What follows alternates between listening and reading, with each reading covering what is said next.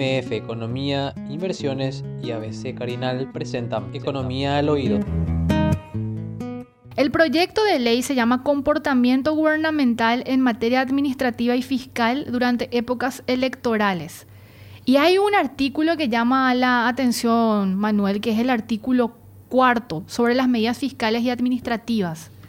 Voy a compartir con la audiencia qué es lo que dice este artículo. Establezcanse las siguientes medidas fiscales y administrativas que de conformidad con el artículo 2 y con el alcance del artículo 3 de la presente ley regirán durante las épocas electorales. El inciso A de este artículo dice, los proyectos de leyes que impliquen aumentos salariales o incrementos de remuneraciones complementarias serán suspendidos en su tramitación legislativa, por lo que su estudio y despacho quedará diferido hasta tanto transcurra la época electoral respectiva. También serán suspendidos y por ende quedará diferido el tratamiento de aquellos proyectos que impliquen un incremento de gastos corrientes o de capital que carezcan de sustento técnico favorable en cuanto a la contrapartida de financiación, adicionales a los ya establecidos en el presupuesto general de la nación vigente. Tampoco podrán incorporarse aumentos salariales generales o selectivos durante la fase de estudio y aprobación del presupuesto general de la nación. Quedan exceptuados de esta disposición el tratamiento de propuestas de ajustes salariales o implementación de carreras profesionales dentro del sector público que se enmarquen en leyes especiales y vigentes con anterioridad a esta ley, las cuales podrán ser evaluadas durante el estudio del proyecto de presupuesto general de la Nación. El inciso B de esta propuesta de ley contempla o, propone, mejor dicho, que toda iniciativa que implique modificaciones al sistema tributario nacional en cuanto a reducción o limitación de ingresos fiscales será suspendida y se diferirá su tratamiento hasta tanto transcurra época electoral. Y finalmente, el punto número, el el inciso C establece que los informes elevados por el Ministerio de Hacienda referentes a los proyectos de leyes que impliquen impacto fiscal, presupuestario o financiero para el Estado serán vinculantes en el marco de lo dispuesto por el artículo 12 de la ley número 5098-2013 de responsabilidad fiscal. La ley de responsabilidad fiscal básicamente tiene tres cosas. Una primera parte es que no se puede superar un déficit de 1,5%. Eh, después que no puede crecer el gasto corriente más de 4% más inflación, o sea, 4% real sería eso. Y el tercer elemento es que los salarios del sector público se reajustan al mismo nivel que se reajustan los salarios del sector privado. Eso es lo que dice la ley de responsabilidad fiscal eh, en dos palabras. Acá básicamente hay dos cosas. Una es por el lado del, gasto y otra cosa es por el lado del, ingreso, ¿verdad? Así es. Entonces, lo primero es aumentos salariales o remuneraciones generales, ¿verdad? No se van a discutir. Ni siquiera se pueden discutir dentro, dentro del Parlamento en la época electoral. Una cosita, vale la pena aclarar también que, la ley entiende por época electoral que está en el artículo 2, eh, que está, que más, está más arriba y dice, a los efectos de la presente ley se entenderá como época electorales al lapso comprendido entre el ejercicio fiscal anterior al año al que se deban llevar a cabo elecciones nacionales. En otras palabras, y el primer trimestre del ejercicio fiscal en que efectivamente se realizan. En otras palabras, esto sería durante, en el caso de hoy sería, no se puede tratar ninguna ley durante el 2022 que implique que impliquen todas estas cosas durante todo el 2022 y eh, hasta marzo del año 2023. En abril creo que son las elecciones, ¿verdad? Sí. Entonces, recién después de que se realicen las elecciones se pueden, se pueden, tratar, se pueden tratar estos temas, ¿verdad? Lo primero es, no poder subir sueldos. También serán suspendido el tratamiento de proyectos que impliquen un incremento en gastos corrientes o de capital que carezcan de sustento técnico favorable, dice no puede subir otro tipo de gastos. Tampoco podrá eh, incorporarse aumentos salariales generales o selectivos durante la fase de estudio y aprobación del presupuesto de la Nación. O sea, nosotros ahora no podemos hablar de incrementos de sueldos para el presupuesto 2023. Hay que recordar que si una ley como esta estaba en vigencia en el año 2011, recuerdo 2011. Ahí se subieron 38% los salarios en aquel momento, ¿verdad? Y, explotó. y, y entramos en déficit y nunca pudimos recuperarnos, nunca pudimos salir de ese déficit, ¿verdad? Solamente quedarían exceptuados, dice, las propuestas de ajustes salariales o implementación de carreras profesionales dentro del sector público que se enmarquen en leyes especiales y vigentes con anterioridad a la ley, las cuales podrán ser evaluados durante el estudio del proyecto de, presupuesto. Por ejemplo, el caso, creo que esto se refiere, por ejemplo, a esa ley de los docentes, por ejemplo, como un caso... Es excepcional. como, como un caso concreto. Después la segunda parte habla de la parte de ingresos.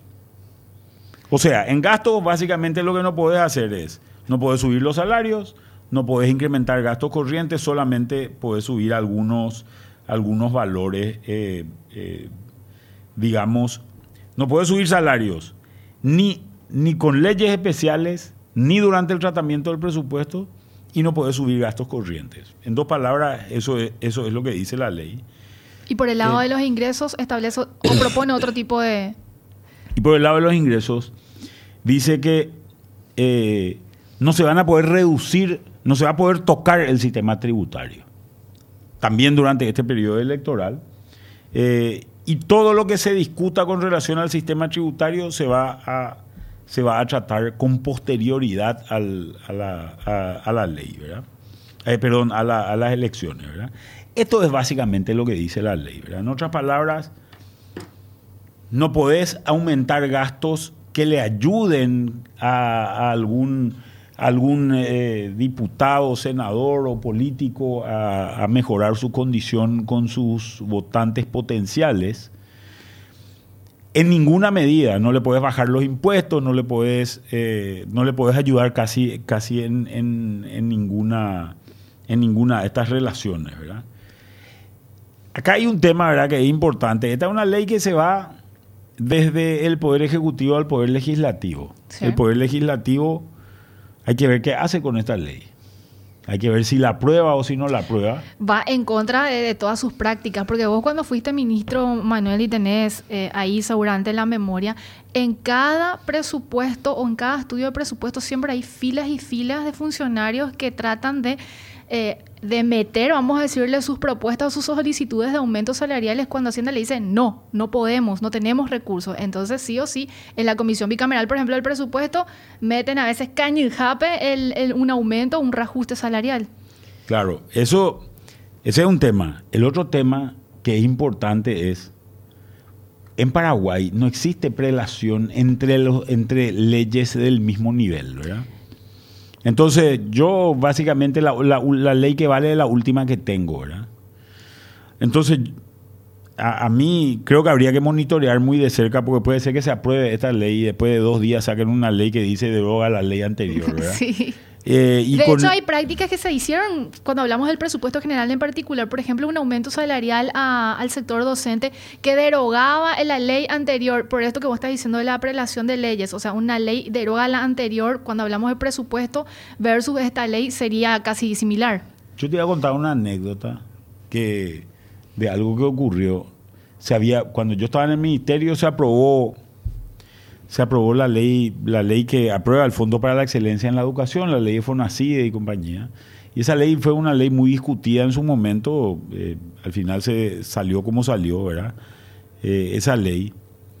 Y unos meses después, antes de las elecciones, sale una ley que dice, cámbiase el acápite de la ley de royalties para convertirlo en ley de royalties y compensaciones.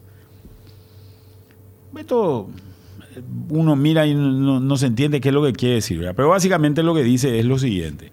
La ley de compensaciones es la ley que administra los fondos provenientes de la cesión de energía de las represas. La cesión de energía es la parte de la energía que Paraguay no usa y le vende a Brasil o a Argentina, dependiendo de cuál sea la represa.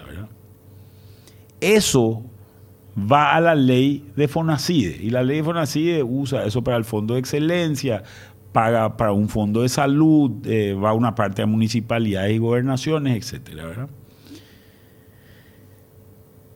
Y la ley de royalties Los royalties son los pagos que se hacen por parte de las entidades binacionales a los diferentes estados dueños de la represa eh, por alquiler del río, por llamarlo de alguna manera. Entonces, los royalties en Paraguay tienen una ley que básicamente dice el 50% de la plata se va al Ministerio de Hacienda y el otro 50% de la plata se distribuye entre las municipalidades y gobernaciones que las municipalidades y gobernaciones afectadas por la represa, ¿verdad? Al decir yo cambio el acápite de la ley de royalties para convertirlo en ley de royalties, de royalties y compensaciones, derogué la ley, la ley de Fonacide, ¿verdad?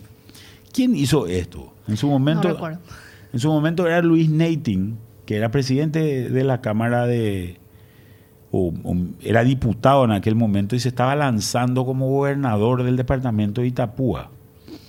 Esto significaba tener el triple o el cuádruple de recursos en la gobernación de Itapúa cuando él iba a ser gobernador. Esta era básicamente la, idea detrás de, de, esta ley. Así que yo, para mí, una discusión de, este, de esta índole, es una discusión que, que, no, que no, es, no, no, no, no es sencilla de hacerla. Hay que ver cómo reacciona el Parlamento ante esta, ante esta propuesta, si es que le dan tratamiento, cómo reacciona también la opinión pública con relación a esto. ¿verdad? Yo creo que si una ley como esta la conseguimos meter y realmente, como, como fue en su momento la opinión pública, respaldó muchísimo la ley de responsabilidad fiscal, ¿verdad? Y, realmente consiguió o presionó para, su aprobación. Entonces sería, sería magnífico. Esperemos que no la, no la violentemos también, ¿verdad? Pero en algún momento dado se va a dar esta complicación de de realmente cómo se hace lo que se hace eh, en, el cómo se hace lo que se hace para, para, para conseguir que se pase una ley y para conseguir que se cumplan estos estas premisas que se están planteando acá, ¿verdad? No, no está llegando tarde esta propuesta, Manuel. y esto tampoco va a solucionar. ¿Qué te parece a vos? como siempre, llegando tarde todo. Eh, esa es mi opinión, ¿verdad? Pero eh, esto no va a solucionar el problema que se tiene en materia de, déficit, Manuel. Lo que se trata es de alguna manera no agravar, vamos a decirle, si es que se llega a implementar o se llega a aprobar en todo caso. No, yo, no, esto no va, a no va a solucionar el déficit, ¿verdad? Pero la situación podría ser extremadamente complicada en el, en el siguiente gobierno si es que hay aumentos de salarios eh, exorbitantes como, como en algunos casos se están planteando. Eh, en muchos momentos dicen, eh, en realidad los funcionarios públicos argumentan, o las organizaciones de funcionarios públicos argumentan que ellos no tienen, no tienen incremento salarial hace un tiempo, hace un tiempo relativamente importante. Y eso es parcialmente cierto, ¿verdad? Eh, ¿Por qué digo parcialmente cierto? Porque en realidad la famosa matriz salarial que en su momento se implementó es una matriz salarial que, que, en realidad reordenó y ubicó un montón de, beneficios que anteriormente no, no, representaban salario como salario y los garantizó para, para, para los funcionarios. Entonces, eso es un incremento salarial. En la práctica el, monto recibido por cada uno es, es, mayor. Eso por un lado. Y por otro lado, hay que recordar que durante la pandemia fue el funcionario público el único tipo de funcionario o de trabajador que prácticamente en todo el país que no recibió ningún tipo de rebaja. No, no, no se le recortó ni siquiera 10% de su sueldo, ¿verdad? Se le pagó siempre a fin de mes e incluso trabajando desde sus casas. Y se le pagó con deuda, que es una cuestión muy importante. El Estado paraguayo tomó una deuda que la va a pagar durante un plazo de, qué sé yo, 20 años o algo por el estilo, y durante, eh, para poder sostener el salario de los funcionarios públicos, ¿verdad? Entonces, esto también hay que tener en cuenta a la hora de, a la hora de discutir la situación salarial del funcionario público, porque esto eh, entramos en una deuda del orden de los 500 millones de dólares solamente para sostener el salario de los trabajadores del sector público. Entonces, eh, no, no, es tan, no, no, es tan claro de que no recibieron beneficios salariales durante ese proceso. Y en realidad hay una cuestión que hay que tener en cuenta. No es que la pandemia se acabó el 31 de diciembre del 2021, ¿verdad? No es que... En realidad los efectos de la pandemia a todo nivel siguen perdurando, eh, sobre todo en el, en el ámbito económico. Tenemos que tener en cuenta que muchísimas empresas han sido afectadas, tuvieron que refinanciar sus deudas, reestructurar otro tipo de operaciones, tuvieron que, eh, tuvieron que despedir personal con los costos que eso eh, implicaba para ellos. Eh, cerrar locales, etcétera, etcétera, durante todo ese proceso de tiempo. Hoy esas empresas están entrando o entraron al año 2022 con esa mochila encima y con esa carga que eso representa. ¿verdad? Entonces, de repente, por ejemplo, yo vi muchas reacciones en términos de, del Banco Central diciendo esta empresa en particular no tiene, no tiene la solvencia que, que se quería reestructurar sus operaciones, pero su balance del año 2021 o del año 2020 no representa eh, una situación positiva. Obvio que no, no va a ocurrir ese tipo de cosas porque hubieron muchos eventos. Hubieron muchos eventos y ya se sabía que una empresa que reestructuraba sus operaciones financieras lo hacía porque no tenía ventas, ¿verdad? Así mismo. Entonces es claro que, que, eso va a ocurrir, va, va a ocurrir después. Entonces, ahora 2022, posiblemente 23 y posiblemente parte del 2024, vamos a tener que ser muy cuidadosos con las empresas porque son las empresas las que son las generadoras de riqueza. Esa generación de riqueza es la que permite cobro de impuestos, es la que permite vivir al Estado y entonces hay que ser muy cuidadosos y hay que comprender esa situación. Entonces, a pesar de eso, estas son las empresas que en el fondo están haciendo frente a al sostenimiento de las condiciones laborales del trabajador público durante la pandemia. ¿verdad? Claro, a través del pago de impuestos, ¿verdad? A través del pago de impuestos. Entonces, y sobre todo que hay, están los eventos de la pandemia, pero están otros eventos que ocurrieron también en esa misma época que no están vinculados a la pandemia. Por ejemplo, la bajante de los ríos. ¿Verdad? Sí. La bajante de los ríos, imagínate cómo afectó a empresas navieras, cómo afectó a empresas importadoras, cómo afectó a puertos. Eh, realmente el impacto fue dramático para, para, muchos de estos tipos de empresas. Tuvimos sequías durante, durante ese periodo de tiempo que afectó al sector ganadero, afectó al sector agrícola, eh, afectó a la industria vinculada a estos sectores y eso también hay que, hay que sostener en cuenta. Esto no tiene, no tiene nada que ver con la pandemia, sino que ocurrió en simultaneidad nomás con la pandemia en ese momento, pero son efectos importantes, como es, por ejemplo, el caso de que se da puntualmente este año con la sequía, con la fuerte sequía que tuvimos. Quiero compartir un mensaje en línea a lo que estás exponiendo. Eh, la persona dice, buenos días, afectó bastante y lo peor no tenemos apoyo porque pagué todo mi crédito de Cuñaca Tupirú y no me dieron el segundo crédito, lo cual me va a obligar a cerrar. Al parecer es lo que quieren. Miles de casos como estos, ¿verdad? Claro, por eso digo, vamos a suponer el caso de un restaurante, ¿verdad? Los restaurantes estuvieron cerrados o de cualquier comercio que vendía comida, ¿verdad? Eh, tuvieron que cerrar, despedir al personal eh, no vender nada o vender muy poco vía delivery. Y, y, si bien hubo una mejora, obviamente no cubrió la caída de ventas totales que tuvo ese restaurante. Ahora el restaurante vuelve, vuelve a abrir. Posiblemente se le perdonó el alquiler durante un, durante un tiempo, pero no todo el tiempo. Yo hoy miro el perfil, eh, andando por las calles de Asunción, ¿verdad? Uno ve que hay restaurantes que ya no existen, ¿verdad? Sí, tristemente, Manuel. Hay restaurantes que ya no existen, no, no. Hay algunos que obviamente son los mismos que antes, pero hay otros que no existen. O sea, hay, em, hay, hay, hay comercios que desaparecieron. Eh, no, no, no tengo número, pero creo que esto, pero creo que esto se, se nota a simple vista. Y obviamente es una complicación es una complicación importante. Entonces, ese comercio que logró sobrevivir no vendió durante prácticamente un año y medio.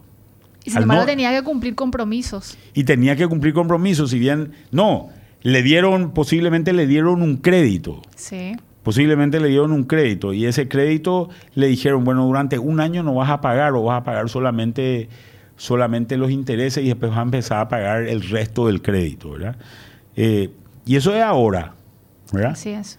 Eso es ahora. Entonces, ese, vamos a suponer que ese restaurante no tenía ningún, no tenía ningún compromiso financiero anteriormente, pero tuvo que seguir pagando el alquiler, tuvo que seguir pagando un grupo de gente.